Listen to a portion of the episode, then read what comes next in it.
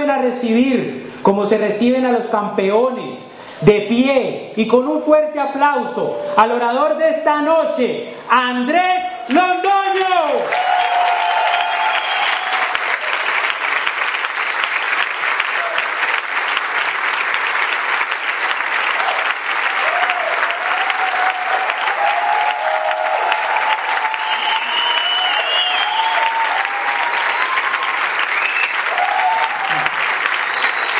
Buenas noches. Mataron a todos los nuevos.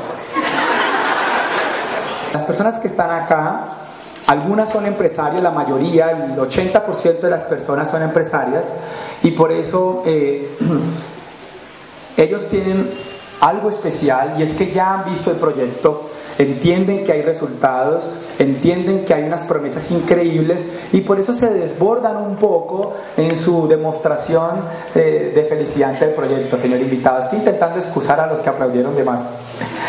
Eh, y eso es porque realmente, ¿yo por qué lo digo? Porque cuando yo fui a mi primer evento, a un proyecto como estos, me generó mucho impacto, porque no es normal que cuando uno llega, yo era gerente general de un centro comercial y nunca aplaudieron antes de una reunión. Ah, ¿Quién está en una reunión de su empleo y que aplauden y cuando digan, y con ustedes, el gerente?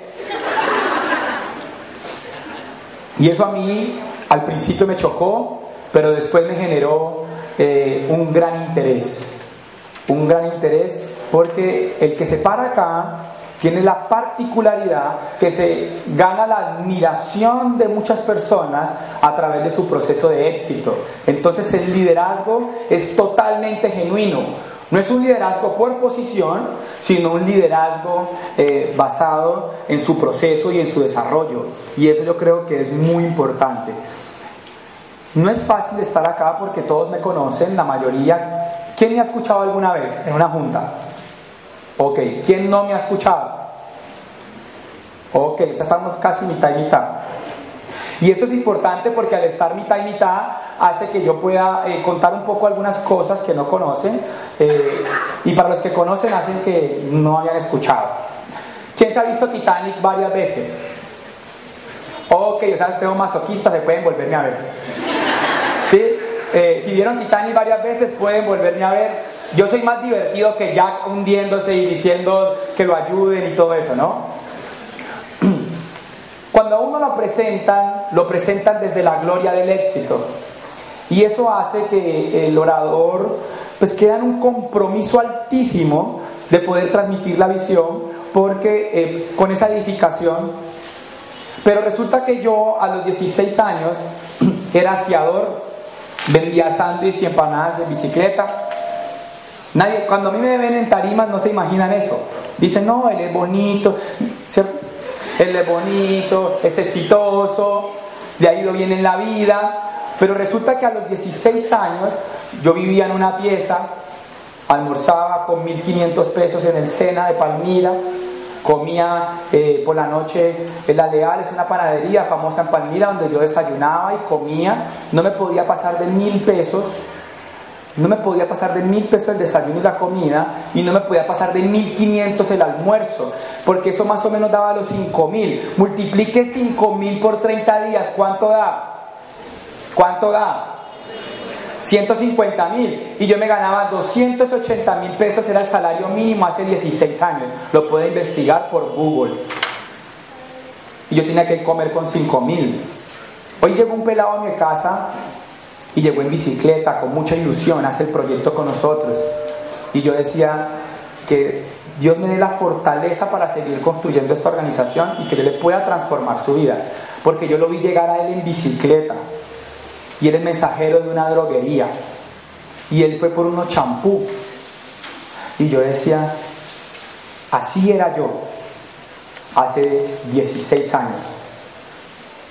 Y yo me voy a ir a parar a una tarima hoy y solo espero que las personas que estén aquí sentadas puedan ver lo que yo vi y puedan conseguir el resultado que yo conseguí en el tiempo que yo conseguí para que no tengan que vivir ese proceso. Pero ese proceso es lo que me dio la gloria del éxito. Yo en estos días publicaba algo en el Facebook y era que la tristeza el dolor, el sufrimiento son las medallas de honor más grandes para un ser humano cuando cumple sus sueños. La tristeza, el dolor y el sufrimiento son las medallas de honor más grandes que tiene el ser humano cuando cumple sus sueños. ¿Cuándo no las puedes portar como medalla de honor? Cuando no cumples tus sueños. Entonces yo hoy con honor digo que fui aseador. Yo hoy con honor digo que viví en una pieza, pero fue mi medalla de honor. ¿Cuál es la diferencia? Que no me quedé ahí. Cuando yo veo que las personas se quedan ahí, me asaltan muchas preguntas. Hoy va a ser una conferencia muy especial. No era fácil para mí presentarme aquí, señor invitado, ojalá pueda comprender. Me he presentado en Estados Unidos, me he presentado en Argentina. Hace 20 días estaba presentándome en Argentina ante mil personas en una ciudad que se llama La Plata. Es una ciudad pequeña de 2 millones de habitantes a dos horas, hora y media de Buenos Aires. Hace un año, más o menos, menos de un año, me presentaba en Orlando, Florida, en un resort ante 700 personas de habla hispana de diferentes países. Hace tres años me presentaba en mi sala de juntas donde solamente escuchaba el mensajero en mi oficina y tres personas más. Se llama visión y eso de eso vamos a hablar mucho. Pero para mí es muy difícil presentarme acá porque muchos de los que están acá me han escuchado mucho. Y yo decía, ahora qué les digo. Y eso lo está entendiendo el empresario. Pero esto no está hecho para ustedes, empresarios, está hecho para el nuevo. Por eso yo quiero que me levante la mano los nuevos, los que están sin miedo, tranquilos, que esto es muy tranquilo, esto no lo van a sacar a bailar ni nada. ¿Quiénes están aquí nuevos que nunca han escuchado nada? Ok, esto es para ustedes. Y yo les voy a pedir, o les voy a hacer una recomendación más que pedir, y es que usted abra su corazón, porque posiblemente pueda recibir hoy la oportunidad que andaba buscando. Pero le voy a ser sincero, usted hoy no va a entender nada. No va a entender nada. Y yo no me quiero quedar en la introducción porque hoy hice un esfuerzo enorme por cambiar mi presentación. Me he presentado en muchas partes. ¿Y qué sucede cuando tú te presentas en Argentina? Pues que todo lo que dice es nuevo, inclusive el acento.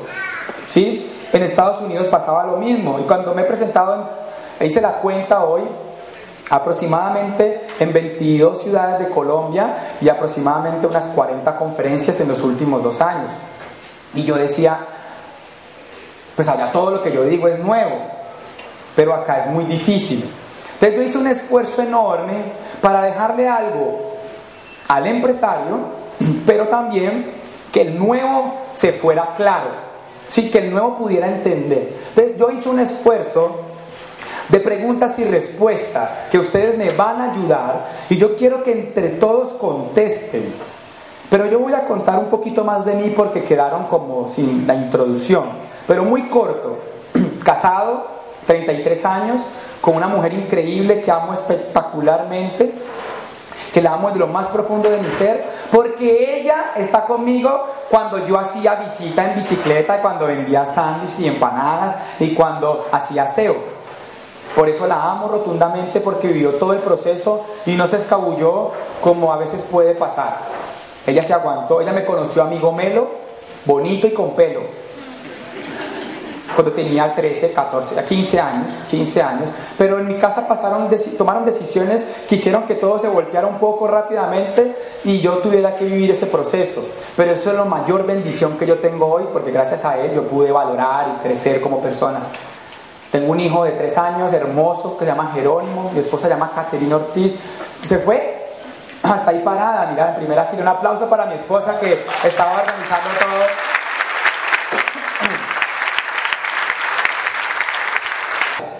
Casado, es de una familia tradicional, tres hermanos.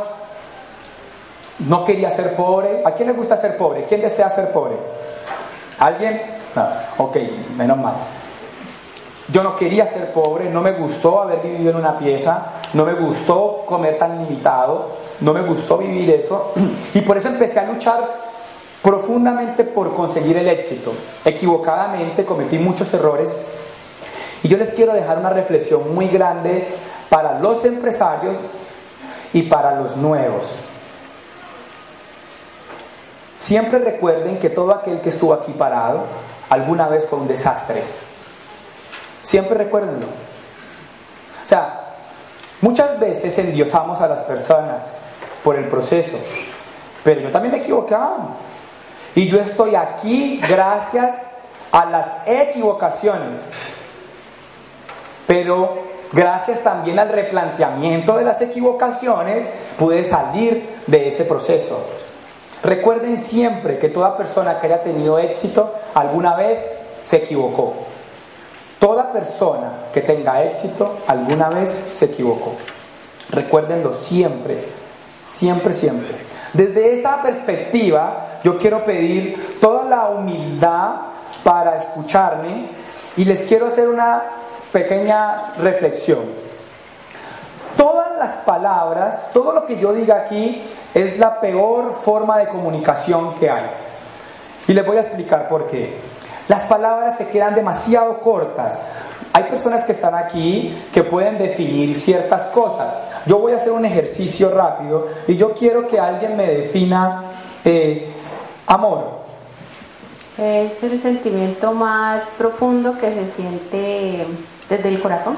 Ok, vamos a hacer el ejercicio de la siguiente manera. Van a tener tres segundos para definirlo. ¿Listo? Ok.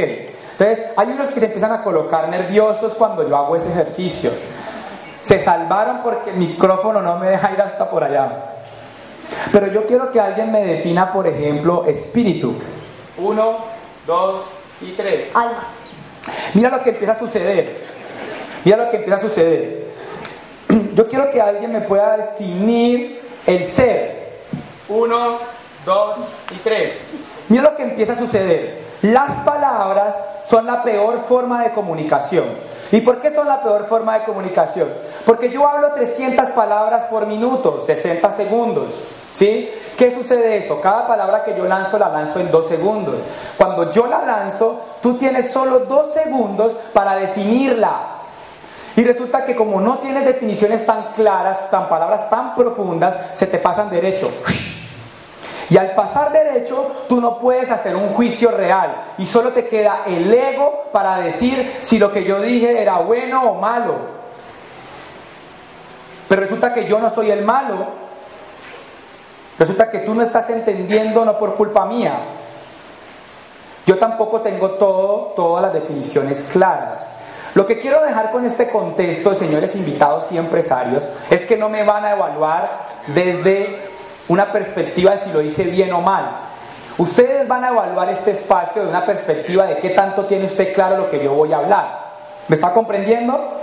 Aquí no vamos a evaluar si yo estuve en lo correcto, vamos a evaluar su perspectiva suya, suya. Y si fue capaz de cada vez que yo hablaba durante tres segundos ir definiendo y tener claro sus propias definiciones. ¿Qué tal las reglas del juego? ¿Están claras? ¿Sí están claras? Entonces, toda la evaluación, todo el criterio va a ser de allá para acá y no de aquí para allá. O sea, no es que ustedes me van a evaluar a mí, sino que usted va a preguntarse qué tanto tiene usted claro lo que yo voy a hablar. Y así ni yo los juzgo ni usted me juzga. ¿Listo? Vamos a dejar todo, todo el problema de entendimiento al lenguaje. El lenguaje es el que tiene el problema. El lenguaje no es capaz de expresar lo que hay en mi espíritu o en mi alma para que usted entienda lo que este proyecto ha hecho en mi vida y las palabras se van a quedar cortas para que usted entienda lo que yo le quiero expresar. Desde esa óptica, usted no se va a quedar solo con esta reunión. Y usted se va a hacer un esfuerzo enorme por intentar entender. No desde la óptica de la primera reunión. Porque mucha gente se va de aquí sabiendo que esto es una oportunidad inmensa, pero por la ignorancia que da el lenguaje, se va sin poder recibir una oportunidad increíble. Porque no la alcanza a definir. ¿Comprenden? Yo, como soy extenso en palabra, me va a tocar ahorrar la introducción. Sabía que iba a pasar esto y yo pensaba, yo decía, va a ser inevitable que yo me demore. Necesito que alguien me avise el tiempo porque yo soy demasiado extenso en palabra. ¿Listo? Yo los veo muy circunspectos después de esa reflexión. ¿Por qué no se da un aplauso como para que se sentencioren ahí? Claro, sí.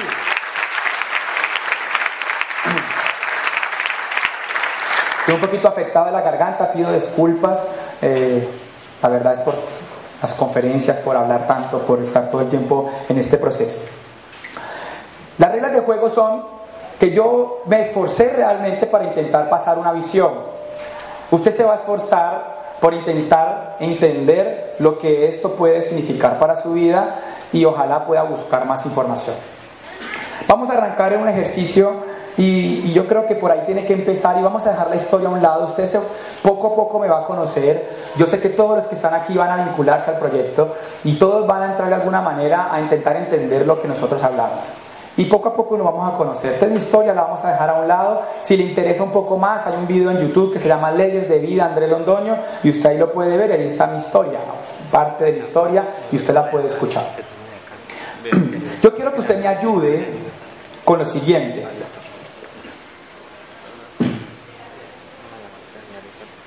En algún momento de mi vida sentí algo y desde ahí empezó un proceso de reflexión muy profundo.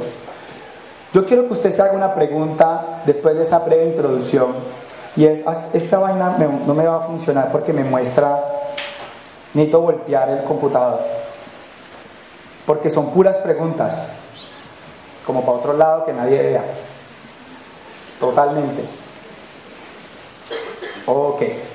Si queda así bien, pero para que no se vaya a caer. Listo, ok.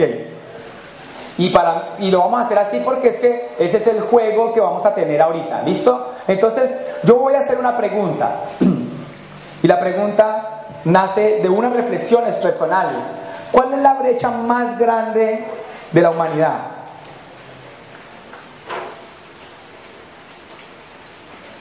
¿Cuál es la brecha más grande de la humanidad? Escucho ideas. ¿Quién? El cielo y la tierra. Nunca había recibido esa pregunta, esa respuesta. ¿Qué más? ¿Cuál es la brecha más grande de la humanidad? ¿Por aquí dice religión? ¿Por allá? La ignorancia. El amor por acá. El entendimiento. ¿Cuál es la brecha más grande de la humanidad? Sigan intentando. Vamos a esta, esta charla hoy es para que usted eleve niveles de conciencia. Es más, yo no le vengo a explicar nada, usted se va a autoexplicar. Ese es el ejercicio que quiero hacer hoy. ¿Listo? ¿Cuál es la brecha más grande de la humanidad? Sigo escuchando. Paradigmas. La educación. La fe. Saber quiénes somos. Saber quiénes somos. Propósito de vida. El amor. ¿La qué? La creencia. El temor. El respeto. Mire lo que pasa con la comunicación. Si yo hubiera dejado eso así y si usted no lo, logra contestar, cada uno tiene una perspectiva diferente. La brecha más grande de la humanidad es la esperanza. Hoy ser pobre no es justo. Hoy ser pobre no es justo. O sea, la pobreza no nace porque haya justicia o no, equidad o no. Hoy realmente ser pobre no es justo porque hay demasiadas herramientas en la humanidad para que usted pueda salir adelante y cambiar su vida. Muchas. Unas que parecieran ser simplistas pero son profundas, como YouTube. Por YouTube usted puede aprender a hacer lo que sea. O Google. ¿Sí? Wikipedia. ¿Conocen Wikipedia? iVoox, que es la aplicación que utilizamos nosotros empresarios para escuchar información. Charlas tipo TED. ¿Quién ha visto los TED? Las charlas tipo TED. Hoy todo el conocimiento humano está a un clic. Todo, todo, todo, todo, todo, todo, todo el conocimiento humano está a un clic. Inclusive la Biblia, ¿sabían eso? Hay una aplicación que llama YourVersion y tú puedes ver la Biblia ahí ya. Todo. Pero lo que hace que una persona empiece a ver la vida desde otra perspectiva es la esperanza. Y lo que hace a una persona pobre es perder la esperanza. Porque la pobreza solamente es un momento, pero no puede ser un estado de conciencia. ¿Cuándo se vuelve un estado de conciencia la pobreza? ¿Cuándo se vuelve un estado de conciencia la pobreza? Cuando no hay esperanza. O sea, usted ahí sí está re pobre. Porque una cosa era yo a los 16 años que pasé por un momento de pobreza. Pero otra cosa era creer que era pobre. Y lo que no hacía que yo no me sintiera pobre a pesar de que andaba en bicicleta era que yo tenía que.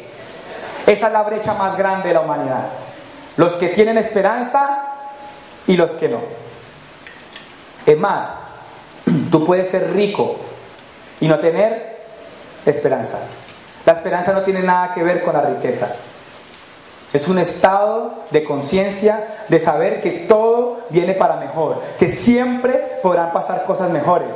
Y los ricos pueden estar depresivos, sintiendo que no están bien y que las cosas no van a cambiar, a pesar de que tengan dinero. Por ejemplo, ¿un problema de salud puede hacer a alguien perder la esperanza?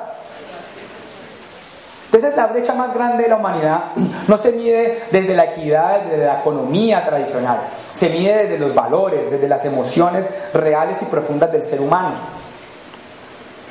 Pero vamos entonces a una segunda pregunta. ¿Están listos? Están muy circunspectos. ¿De dónde nace la esperanza? Escucho opciones. ¿La esperanza de dónde nace? Por acá de la fe de los sueños, de la confianza, del ser, del deseo, de la visión. ¿De dónde nace la esperanza? Del fracaso, alguien más. Del amor. De la conciencia. ¿Cuál es el ejercicio que quiero hacer? No importa que usted no me conteste, pero exíjale a su mente que por favor, por primera vez, se haga preguntas profundas y correctas. ¿De dónde nace la esperanza? Siga, siga intentándolo. De la fe, de los sueños, de la vida, de la convicción. Ok, algunas personas dijeron sueños, algunas personas dijeron visión, algunas personas dijeron deseo. La esperanza nace de la visión, cuando tú ves algo en el futuro que va a pasar, te da esperanza. Esperanza. Los sueños son una herramienta que nace de la visión. La visión a veces se puede confundir con sueños, pero parecieran lo mismo. Ya tuvimos un empoderamiento sobre el tema en algunos de nuestros espacios. Y yo quise traer un libro para explicar qué es la visión. Un día me hablaron de este libro. Se llama El poder de la visión de Miles Monroe.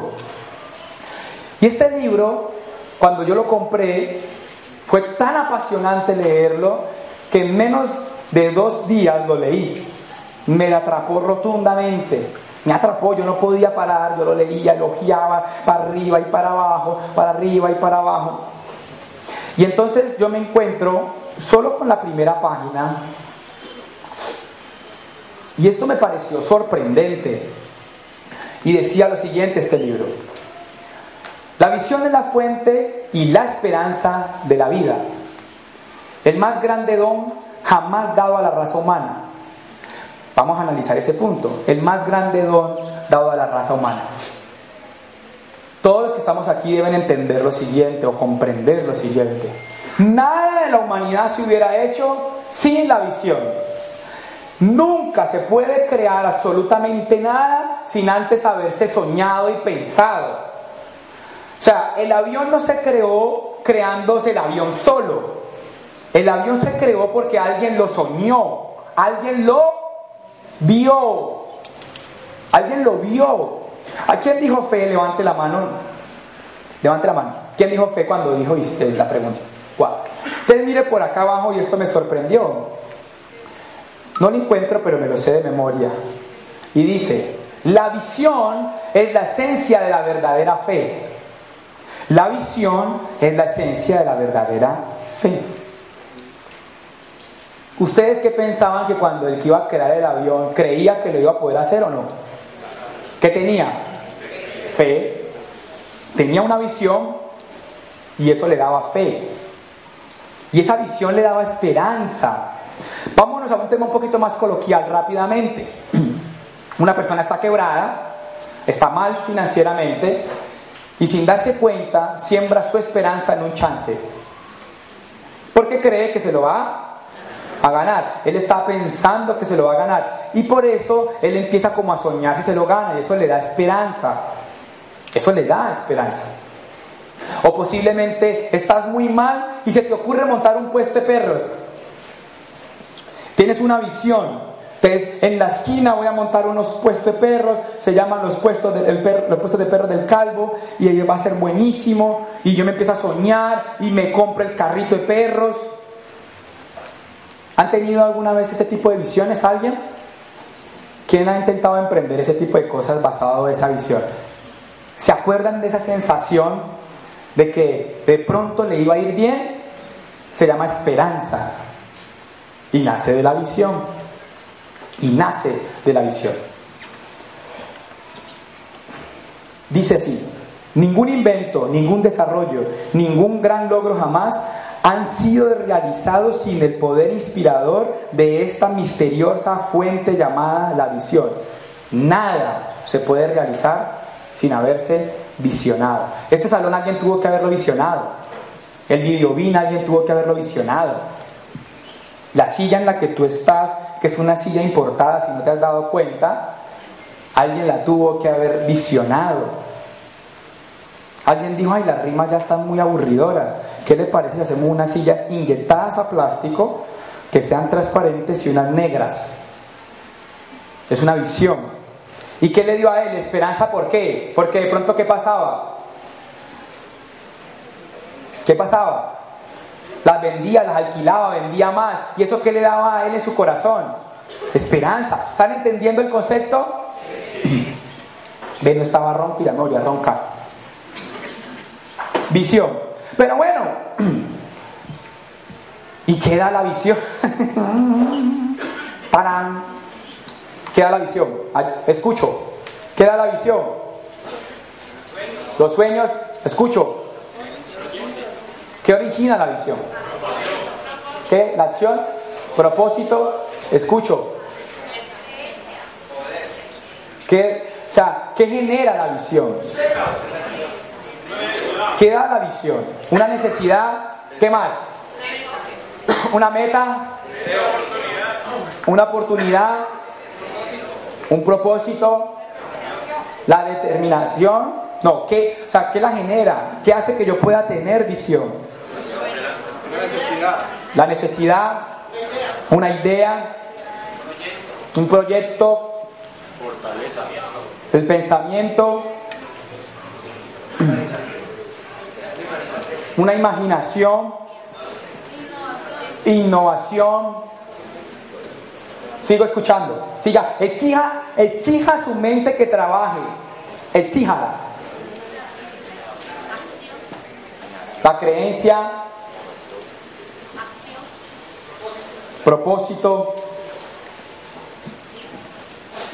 la esperanza, no, pues la esperanza ya está allí.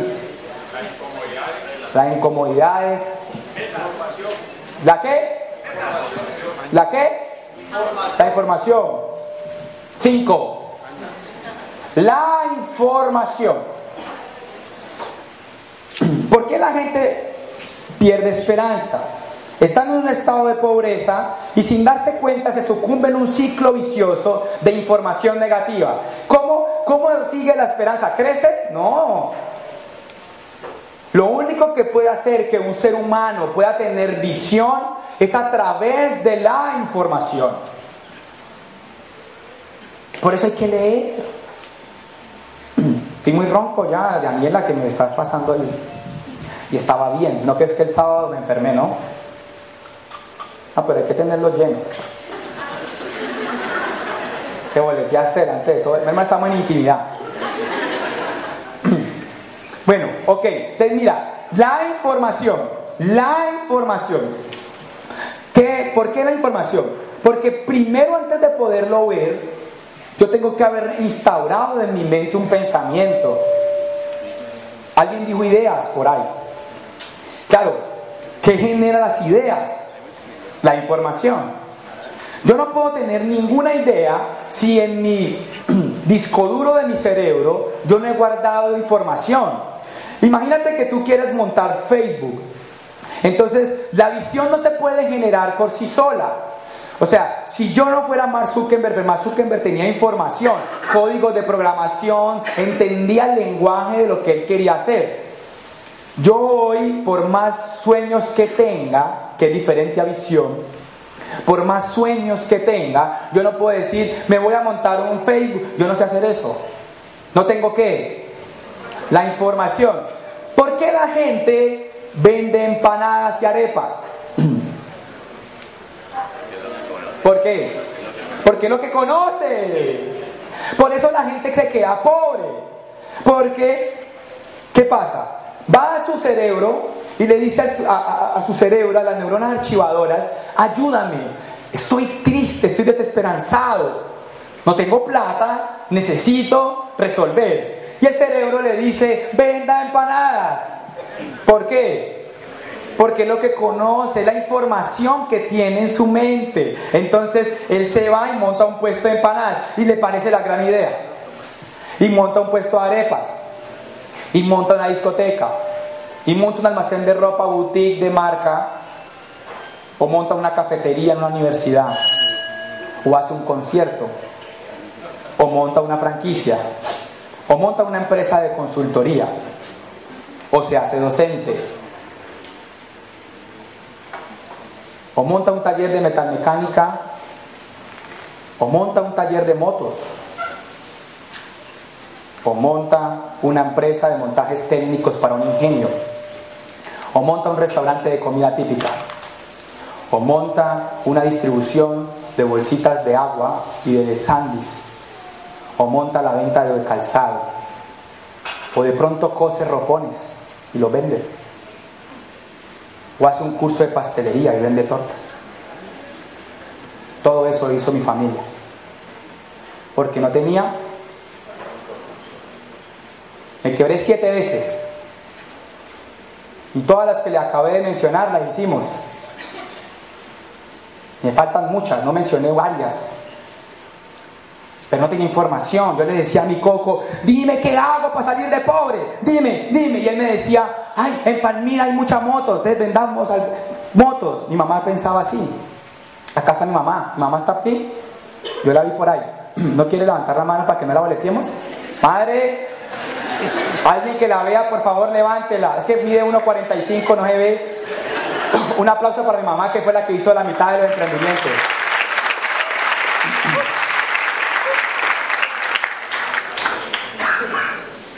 ¿Cómo van hasta ahí?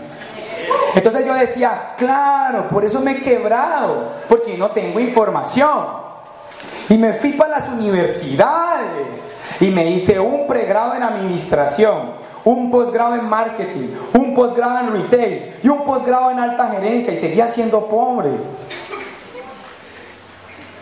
Y yo decía, pero tan raro, tan raro, eso no me da, o sea, es raro, ¿sí o no?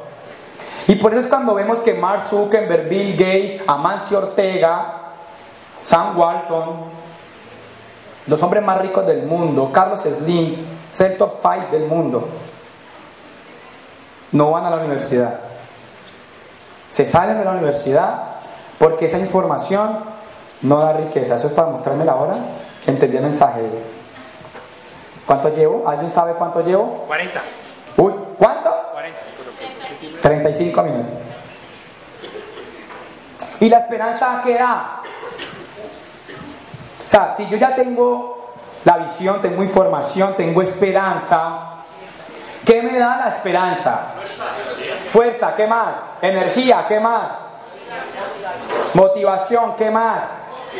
Enfoque. Inspiración, ¿qué más?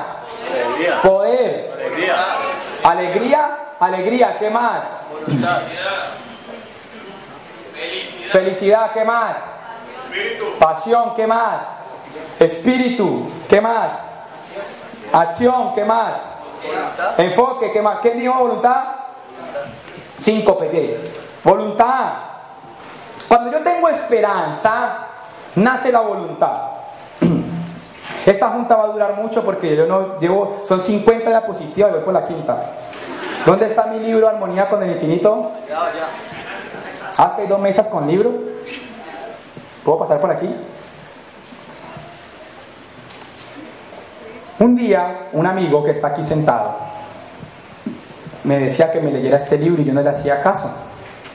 Pero un día alguien un poquito con más voluntad fue y lo compró y me lo regaló. Y es el papá de mi amigo, don Oscar Sandoval y Oscar Sandoval. Él fue y me lo trajo y él me dijo, Andrés, tú te tienes que leer este libro. Y yo me lo leí. Entonces yo leí este libro, no lo voy a leer porque yo me lo tatué en mi mente, y dice que la voluntad se llama armonía con el infinito. ¿Por qué? ¿Qué es lo que nos da visión? Por eso hay que leer. Que yo me leí ese libro y ese libro llega y dice, la voluntad es la fuerza más grande, motora, creadora del ser humano. Sin la visión no hay nada, pero la visión sin voluntad no sirve para nada. Entonces el libro habla de la voluntad divina, la voluntad personal y la voluntad suprema. Y dice que la voluntad personal más la voluntad divina es lo que usted crea. La voluntad divina juntas hacen la voluntad suprema. ¿Qué te puede dar voluntad? La visión. La visión sin voluntad no sirve para nada. Pero la voluntad sin visión es lo que normalmente hay en Colombia. ¿Sabían eso? Gente que trabaja duro y le da y le da y le da y le da y sigue siendo pobre. Porque tiene que voluntad, pero no tiene que. Tienes que luchar por conseguir las dos. Visión y voluntad. Saber para dónde quieres ir, saber para dónde vas, saber cuáles son tus anhelos, cuál es tu propósito de vida, a qué le quieres apostar, pero tienes que tener la voluntad para hacerla real. ¿Y qué da la voluntad? ¿Qué genera la voluntad? ¿Qué genera la voluntad? Acción. Ya era fácil, ¿no? La voluntad genera acción. Si yo tengo esta combinación, ¿qué da la acción? ¿Qué da la acción? Ah, ya está fácil. Entonces mire lo que le pasa a la gente. ¿La gente qué quiere? ¿Por qué no lo consigue? Porque no entiende que un principio de sabiduría es entender cuál es el principio. Un, el, el principio más grande de la sabiduría es entender cuál es él. La gente no entiende dónde está el principio. Entonces la gente dice, yo no consigo resultados en la vida. Y cree que es por lo que hace, no por lo que sabe.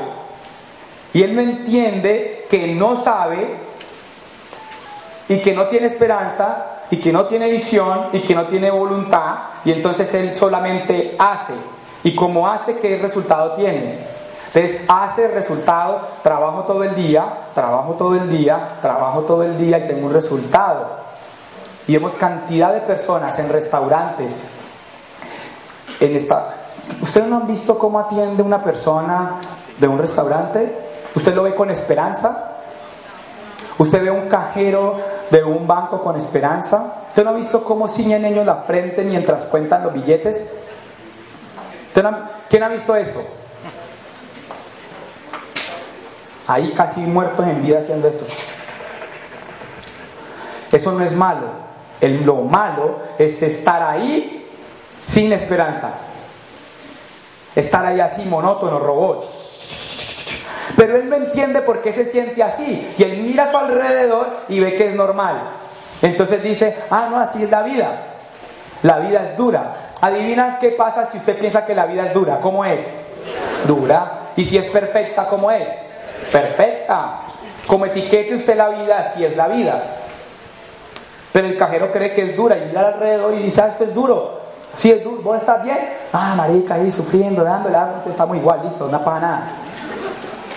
Y entre los, cuando uno pasa por el peaje, todos ellos se hablan y se dicen, no, aburrido, no, aburrido. Es normal porque los 10 compañeros que trasnochan con ellos se sienten igual.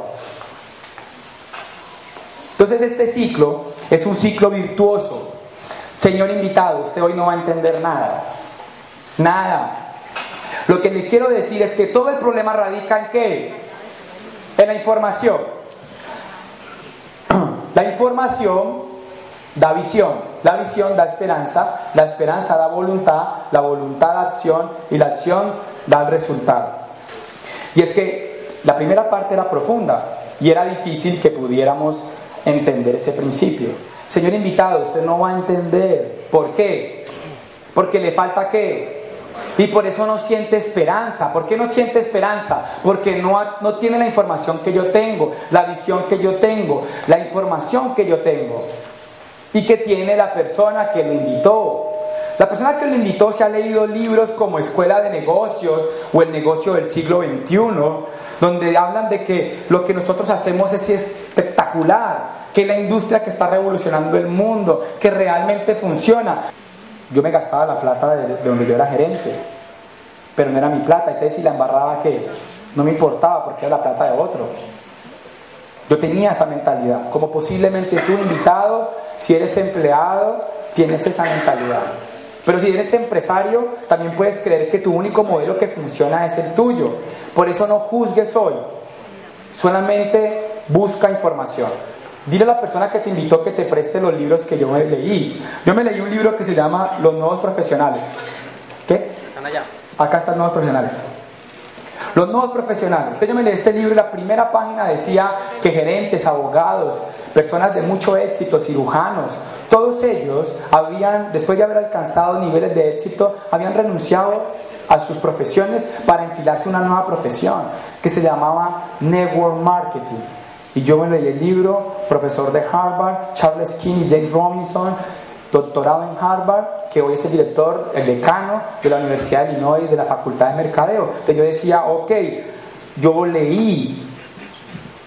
Si yo no me leo ese libro que mi upline me regaló, se llama José Andrés Balcázar, para quien pido un súper aplauso. Yo cuando lo leo o tengo información, cuando tengo información nació una llamita en mi corazón de que yo iba a poder conseguir algo que cambiara mi vida realmente. ¿Te nació qué?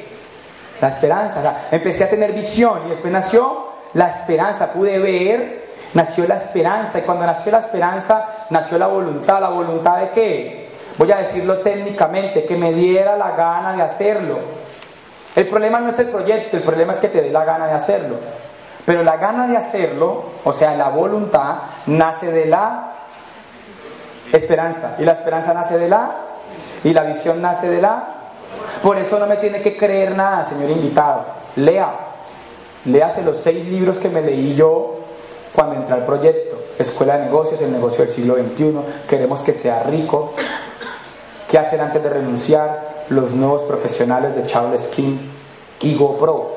Puros libros técnicos.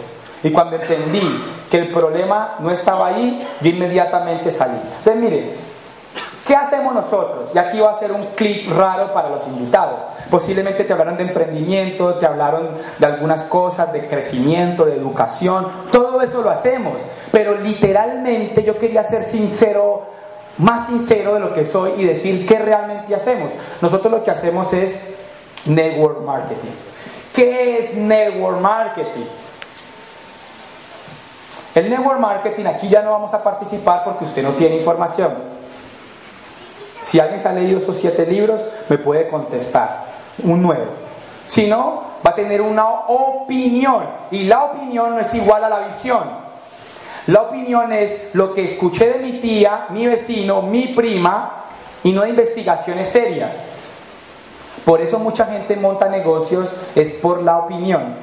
Entonces la vecina le dice, mija, ¿y usted por qué no vende collares? Que eso funciona o mire que tal cosa, un consejo de opinión. Y esos consejos son muy peligrosos, por hay que buscar información. Si yo me hubiera quedado en la opinión, yo no hubiera hecho este proyecto. Entonces, la invitación es que usted investigue. Cuando yo investigué, y después de tres años de desarrollar la industria, he logrado definir el network marketing de la siguiente manera. Sistema de distribución mediante Internet, sin intermediación y sin publicidad, que genera regalías por consumir, comercializar y conectar a otros. Eso es el network marketing. El network marketing no es pirámide, no, no sé qué, no. El network marketing es un sistema Palabras clave las que están en mayúscula. Un sistema de distribución mediante Internet sin intermediación y sin publicidad, que genera regalías por consumir, comercializar y conectar a otros. Hagamos los network marketing para Dumi. Crema dental, jabón y desodorante, sin RCN, ni Caracol, ni la 14, ni Olímpica, que me da plata cuando lo consumo, cuando lo vendo y cuando le digo a alguien que consuma y lo venda. ¿Sencillo? Súper fácil. Network marketing profesional. Sistema de distribución sin intermediación y sin publicidad que genera regalías por consumir, comercializar y conectar a otros.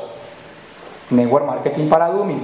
Crema dental, desodorante, jabón, sin RCN, sin caracol, sin Shakira, haciendo oral B, mostrando los dientes, sin la 14, sin olímpica, que me da la plata que le iba a dar a ellos dos, a mí, por consumirlo, por venderlo y por conectar a otro que haga lo mismo. Eso es network marketing, de la manera más simple y profesional posible léalo, investiguelo. Pero nosotros nos dimos cuenta de lo siguiente, rápidamente. ¿Consumir es difícil? ¿Comercializar es difícil? Poquitas personas contestaron.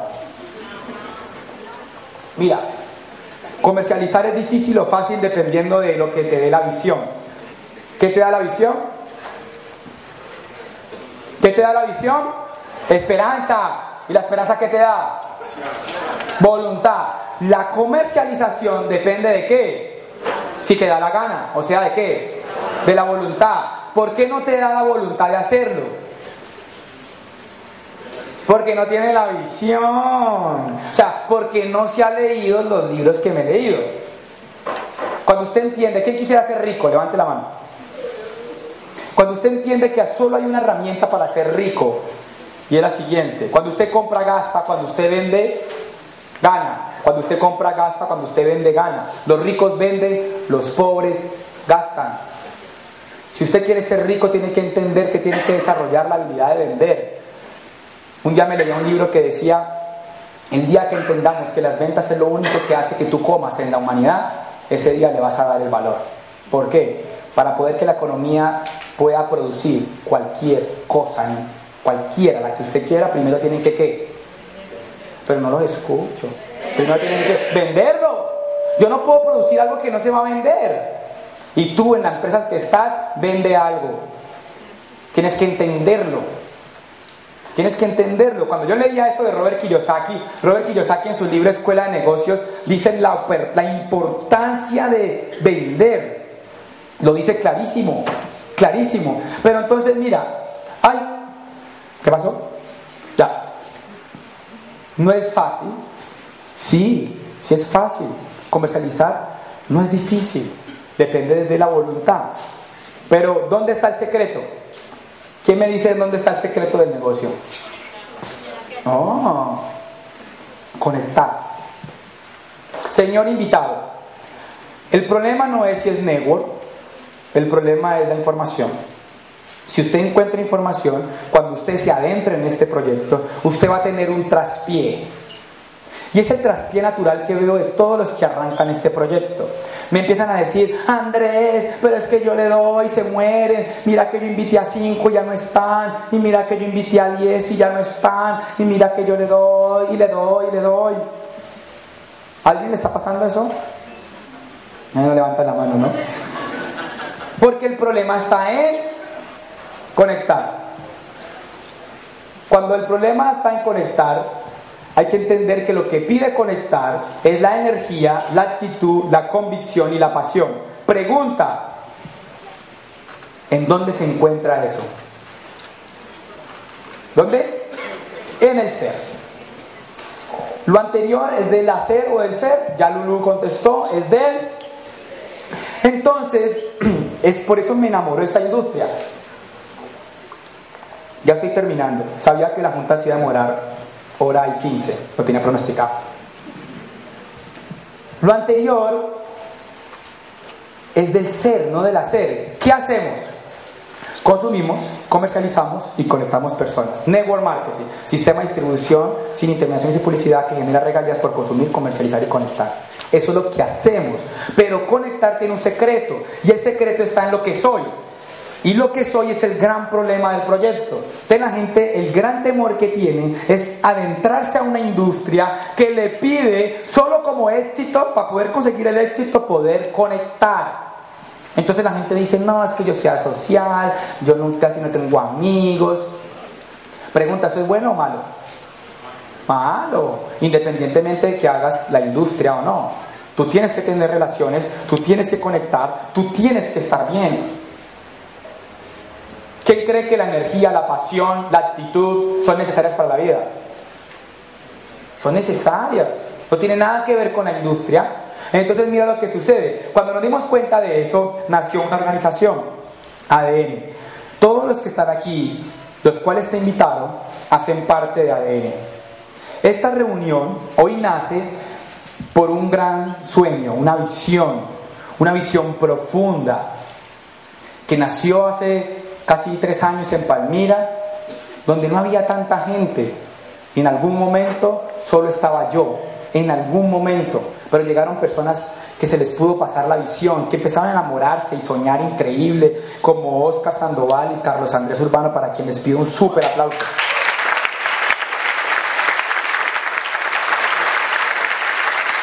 Y yo perdía la esperanza cada ocho días que iba y hacía una reunión, y solo iban dos o tres, pero llegaba a la casa y leía, y volvía y tenía información, entonces podía volver a ver. Entonces, como tenía visión, tenía esperanza, y como tenía esperanza, tenía voluntad. Entonces, ¿qué me hacía la voluntad? Me hacía ir por otro más. Hasta que un día, más o menos a finales de febrero, llegaba yo Palmira Reinder, Palmira para Cali, iba por una, una marca que se llama Reinder, ¿la conocen? Era gerente general de un centro comercial. Y yo decía, sí, ¿a quién le cuento esto que tengo en mi alma? Y yo le escribí. Tenía la voluntad. ¿Qué tal que yo hubiera perdido la esperanza? ¿Qué tal que yo hubiera perdido la esperanza? ¿Qué tal que yo hubiera dicho ya no más? Estaba a punto de rajarme. A punto de rajarme pero lo leía y me daba esperanza. ¿Qué te quiero decir con eso? Puedes estar a punto de rajarte. Es más, el nuevo puede estar diciendo, ¿a qué fue lo que me invitaron? ¿Qué cosa tan rara esto? Es más, ya perdió la esperanza. Sí, hay gente que ya está ahí sentada y dijo, Dios mío, ¿a qué me trajeron? Qué reunión tan aburridora. Ya está muerto ahí, ya, ya, en el negocio técnicamente le decimos muerto. O sea, ¿ya perdió qué? La esperanza, porque cuando una persona pierde la esperanza, ¿qué? Está muerta. Está muerta en vida. Está muerta en vida. Entonces ya perdió la esperanza de que esto no era para mí. Entonces ADN nace para resolver el problema real del negocio. ¿Cuál es el problema del negocio? El ser. ¿Qué es ADN? Una organización de liderazgo transformacional centrada en el que busca desarrollar la mejor versión de sí mismo mediante un sistema educativo empoderante. ¿Hasta cuándo se va a bañar y cepillar? ¿Ya? ¿Cómo nos educamos? Si yo digo que ADN es un sistema educativo empoderante, ya estoy terminando, faltan tres diapositivas. Si yo digo que ADN es un sistema educativo empoderante, yo quiero preguntar antes de que yo le dijera la palabra network, si usted aprendió algo desde resultados a información, de esperanza, de voluntad, de justicia, ¿aprendió algo? Señor invitado, ojalá que nunca desde el ego vaya a decir, no, yo no emprendí nada. Porque lo que pasa es que a veces el network marketing, la palabra, cierra el cerebro primario y entonces dices, ya no me gustó. Iba feliz hasta información, esperanza, voluntad, pero cuando dijeron network, se cierra el cerebro. Eso me pasaba a mí. Eso me pasaba a mí. Por eso lo comprendo. Entonces no vaya a juzgar el modelo sin entender lo siguiente. ¿Cómo nos educamos? Libros, audios, eventos. Por eso están todos esos libros ahí. Todos esos libros ahí. ¿Sí lo ven? Todo lo que yo les conté fue libros que yo leí que cambiaron la información para cambiar la visión, para poder tener esperanza y desarrollar voluntad de hacer un proyecto que si yo le colocaba la acción iba a tener un qué. Así de simple. Por eso lo único que tienen que entender de todo el proceso es que lo único que importa es la educación. Porque la educación es la que da qué? La información. Usted necesita educarse, pero no evalúe la educación desde un concepto que usted es ignorante, no. O sí, porque la ignorancia es un estado de llenura. Entonces usted lo que tiene que hacer es vaciar la taza y empezar a recibir información. Y sé que va a ser difícil, porque dígamelo a mí, con tres posgrados encima, con siete quiebras, 100 libros, yo decía, eso no funciona. Pero nunca había leído nada de la industria. Y ahí es cuando empecé a entender que lo único que importa es la educación. Señor invitado, si no le gustó nada de lo que yo le dije, hasta este punto solamente llévese algo, edúquese, llénese de valores. Este es el único espacio donde ADN a través de eventos increíbles como empoderamientos, talleres de sueños, eh, seminarios, convenciones, eventos que le van a ayudar a desarrollar niveles de conciencia altísimos. Por eso no puede dejar de ir a los eventos, pero usted tiene la grandiosa oportunidad o suerte, como lo quiera llamar, de que el evento más importante que se va a desarrollar de la industria en el valle dentro de tres, ¿cuántos días? cinco días, el sábado, usted debe ir a ese evento, porque fue el evento que a mí me dio visión. Si yo no hubiera ido a ese evento, yo no hubiera podido tener la esperanza. Ese evento se llama la convención. La convención es un evento increíble que trae oradores de Colombia, de México, desde Venezuela, que le va a transmitir información para que usted tenga visión, para que le dé voluntad y la voluntad le dé acción y la acción le dé para eso tiene que ir a la convención. Para eso tiene que ir a la convención. Miren, hace tres años, esa era mi primera convención. Se rajó, se rajó, platino, para quien pida un super aplauso, Julián Moreno. Vamos, como es la primera junta, prometemos que para dentro de ocho días los telones van a estar más grandes, más altos. Y por allá atrás casi no se ve, eh, estamos acoplándolos. Mire lo siguiente, ese día fue rarísimo, porque yo ese día fuimos más o menos 12 personas o 16 personas de Palmira, Edwin también estuvo. Edwin no sale en la foto desde el principio, porque Edwin se fue en bus como yo era gomelo y era fifi en esa época, gerente general, me fui en avión. Entonces yo llegué primero. Pero él se gastó 14 horas, no sé, 16 horas. ¿Quiénes iban en ese bus? Levántese, póngase de pie. ¿Quién más iba en ese bus? Levántese, Julián. ¿Quién más iba en ese bus? ¿No estaba Ángel? Angelito, Ángel se fue en avión, ¿no? Ángel ya me contó, me confesó. Vea, ellos eran los únicos que en esa época creían esa locura. Bien pueda, un aplauso para los muchachos que son desde el principio. Íbamos en bus. Y yo, a mí me dio muy duro esa convención, pero lo más raro fue que todos los que estaban conmigo lloraron. Y estos dos que están acá gritaban y decían que se iban a ser diamantes. Y a mí la convención no me dio nada yo me quedé preocupado, porque yo decía, todo el mundo llora, yo no lloro. ¿Hay algún problema en mí? Pues sí, me había dado cuenta que yo era una persona que era demasiado cerrada de corazón. Nada me hacía llorar. He tenido cosas en la vida increíbles, pero nada me hacía llorar. Tenía un positivismo falso. Hoy, gracias a este proyecto, lloro. Digo que amo, a todo el mundo digo que quiero. ¿Quién ha llorado en una convención? ¿Quién ha llorado en una convención? Primera. Mire, yo llegué aquí, a siguiente convención estaba aquí y Oscar estaba aquí invitado. Tenía copete esa época. Por aquí estaba Balcázar. Estaba esta cantidad de gente y después estaba esta cantidad de gente. Un fuerte aplauso para la organización.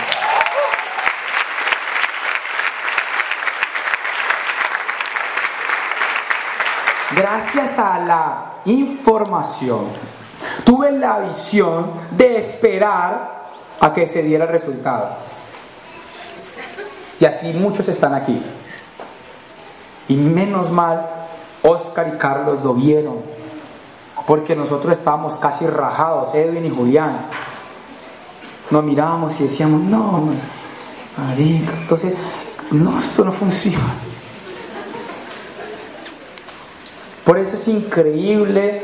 Y yo, esta, esta junta es muy emotiva para mí. Porque es la primera junta de Cali de ADN. Hace tres años no teníamos ni junta. Hoy tenemos junta en Cali, junta en Palmira, participamos en juntas como la de Pereira, la de Bogotá, tenemos más de 1.200 personas en todo Colombia. Hoy revisaba mi, mi estado de cuenta y hoy tenemos negocio en México y en Chile. No tengo ni idea por qué me están pagando de Chile. Pero ya hay alguien de Chile. ¿Tú tienes alguien en Chile, Pulido? ¿Quién más tiene alguien en Chile? Gerardo apenas empezó. Pero alguien compró algo y me llegó algo de Chile. Y en México ya me llega algo interesante. El mexicano no se ha muerto, para información de los que lo conocen, él no se ha muerto, él sigue vivo. Y eso pasó después de tres años. Yo tenía la visión, muchos la pudieron ver y otros se fueron, perdieron la esperanza, entonces se les cayó la voluntad y cuando se les cae la voluntad, pues no hay acción y cuando no hay acción, ¿qué no hay? Pero los que se quedaron tuvieron resultado.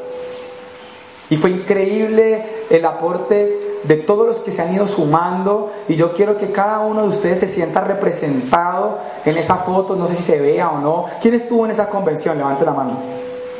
Mire, todos ellos estuvieron en esa convención. Por eso es increíble. Usted está siendo invitado a una industria que es la más importante hoy en el mundo, pero con la organización que va a crecer más en Latinoamérica en los últimos cinco años. Y usted está siendo invitado a eso, pero necesita tener visión. Y lo único que le va a dar eso es que la información. Entonces, mire, yo les preguntaba quién ha llorado en una convención. Con esto ya termino. ¿Quién ha llorado en una convención? Pues les tengo una noticia.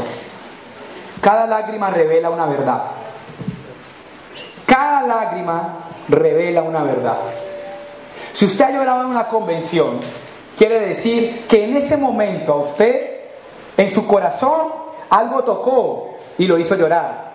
No fue el orador, no fue lo que dijo, sino lo que usted siente. Porque llorar tiene que ver con su interior. Y eso no lo puedo condicionar yo. Lloren, lloren. Hoy, ¿por qué no lloran? Porque no he dicho algo que en tu corazón esté ahí guardado como un tesoro. Y por eso la gente llora en las convenciones, porque se revelan sus anhelos, se revelan sus máximos sueños, se revelan los deseos de tener una vida en prosperidad, de tener una vida increíble. Y empiezas a llorar. Es inevitable porque van a tocar tu corazón. ¿Hasta cuándo te vas a bañar y cepillar? ¿Dónde está el problema? ¿Dónde está el problema de todo el negocio? En el ser. Entonces, Señor invitado, si usted entiende que todo el problema es usted, usted lo único que tiene que hacer es pegarse a un sistema educativo empoderante para que desarrolle la mejor versión de sí mismo. Eso es ADN. Pero usted no lo va a entender. ¿Por qué no lo va a entender? Porque no tiene información, porque no tiene información. Entonces mire este punto tan increíble. Voy a volver a preguntar. ¿Hasta cuándo se va a bañar y cepillar? Toda la vida. ¿En dónde está el problema? Ser y vida. Uno es al otro como el otro es al otro. No podrían existir. O sea, la vida da al ser, el ser da la vida, son totalmente unidos. Si me comprenden? Nosotros tenemos vida y somos qué? Seres humanos. Si tú entiendes ese concepto, todo lo que yo te intenté hablar te lleva a esta pequeña reflexión. Y fue la reflexión que yo me hice. Y es, a mayor ser, mayor vida. A mayor ser, mayor vida. A mayor desarrollo en el ser, mayor calidad de vida. A mayor desarrollo en el ser, mayor calidad de vida. Pregunta, levanten la mano a los empleados. La mano a los empleados. ¿Quién de sus empleos, cada vez que usted llega, le dicen que se tiene que leer un libro al mes? ¿En su empleo? Muy buen empleo. Además me presenta la empresa. ¿Sí? El, el país, ah, bueno tienen que tener contenido. ¿A quién le han dicho, a quién lo tienen en un programa de crecimiento personal, de desarrollo espiritual, emocional, intelectual, profundo, donde se dedique como mínimo de dos a cinco horas semanales a eso? Por allá hay uno, por acá hay otro. Ok, ok. Hay empresas, qué bueno que tengan esa visión. Increíble, pero escasean, ¿cierto que sí? Por eso yo entendí que a mayor ser, mayor calidad de vida. Yo quiero terminar solamente con dos preguntas, o tres, pero usted no me va a contestar, ninguno me va a contestar. Se va a ir con ellas para su casa. Y fue las preguntas que yo me hice para desarrollar este proyecto de manera profesional y absoluta. Y es, ¿eres lo que quieres ser? ¿Eres lo que quieres ser? ¿Eres lo que quieres ser? No me van a contestar, lo va a escribir y se va a preguntar. Pero vamos a hacer una definición. Ser no es profesión. Ser es integral, espíritu, mente y cuerpo. No es que si, ah, sí, yo soy fotógrafo. No, yo te estoy hablando de eso, te estoy hablando del ser profundo, del ser que vive la vida, del ser que tiene todas las emociones, que tiene que estar pleno, feliz, lleno de propósito. Segunda pregunta, ¿vives como quieres vivir? ¿Vives como quieres vivir? ¿Vives como quieres vivir? Tampoco me va a contestar. Yo entré por la segunda pregunta. Entré porque no vivía como quería vivir. La mayoría de la gente entra por ahí. Entré porque no vivía como quería vivir, pero me encontré una sorpresa, que no podía vivir la vida que quería vivir hasta que no fuera lo que tenía que ser. Por eso lo más importante de este proyecto es que usted desarrolle su ser. ¿Por qué? ¿Hasta cuándo se va a bañar y cepillar? ¿Y quién es el problema? Ojalá lo comprenda. Este proyecto no se trata de que vaya a reemplazar sus sueños, este proyecto no va a reemplazar su vida, solamente es un vehículo económico que le va a permitir vivir como quiere vivir, pero le va a poner una trampita, que para poder vivir como quiere vivir tiene que desarrollar el ser que tiene que ser. Y ese es el poder de este negocio. Y ahí es donde se unen las grandes fuerzas de este negocio. Una industria, un vehículo económico que da toda la prosperidad económica que tú anhelas, pero te da un sistema educativo que desarrolla y esculpe la mejor versión de ti mismo. Y ahí es donde está el grande trofeo de este negocio. Ser próspero y ser la mejor versión de sí mismo. Y yo no sé si tú quieras ser próspero y ser la mejor versión de ti mismo. Si eso lo anhelas, bienvenido. Pero le voy a hacer la última pregunta. ¿Quién da la vida y quién da el ser? Dios los bendiga. Muchas gracias y ojalá siga adentrándose en este gran proyecto. Bienvenidos a ADN. Muchas gracias.